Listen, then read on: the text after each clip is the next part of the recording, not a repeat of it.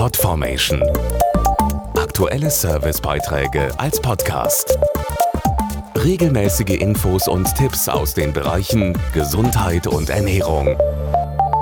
Viele tun es, manche täglich, die meisten gründlich. Doch nicht immer hat das Putzen in den eigenen vier Wänden den gewünschten Effekt. Was sauber aussieht, ist häufig trotzdem mit Keimen belastet. So das Ergebnis der aktuellen internationalen Hygienestudie 2010. Dabei lebt es sich gesünder, wenn es sauber ist und so Viren, Bakterien und Co. keine Chance haben.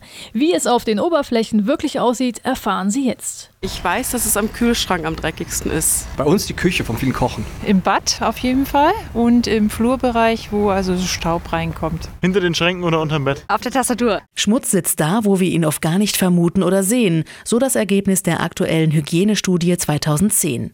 In neun Ländern hat der Hygiene Council 180 Familien besucht und ihre Wohnungen auf Keimbelastungen und sogenannte Hygiene-Hotspots untersucht.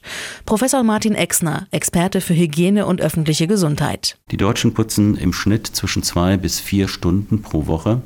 Aber durch falsches Reinigen und die Verwendung von falschen Putzmitteln besteht die Gefahr, dass Keime einfach auf den Oberflächen verteilt werden. Wir wissen zum Beispiel, dass Grippeviren sich bis zu 24 Stunden auf Oberflächen halten können. Badezimmerdichtungen sind weltweit am schmutzigsten, gefolgt von Kühlschränken. Ihr Innenraum ist der am seltensten gereinigte Bereich im Privathaushalt.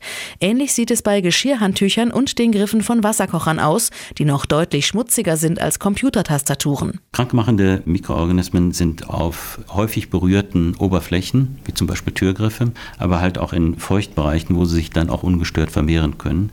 Dies muss man wissen, um durch gute Hygiene und gezielte Desinfektion diesen Infektionskreislauf zu durchbrechen und damit auch einen Beitrag zur Verhütung von Infektionskrankheiten zu leisten. Einfache Hausmittel wie Essigwasser reichen zur Keimabtötung nicht aus. Zuverlässig zu Leibe rücken den Keimen gebrauchsfertige Desinfektionsmittel.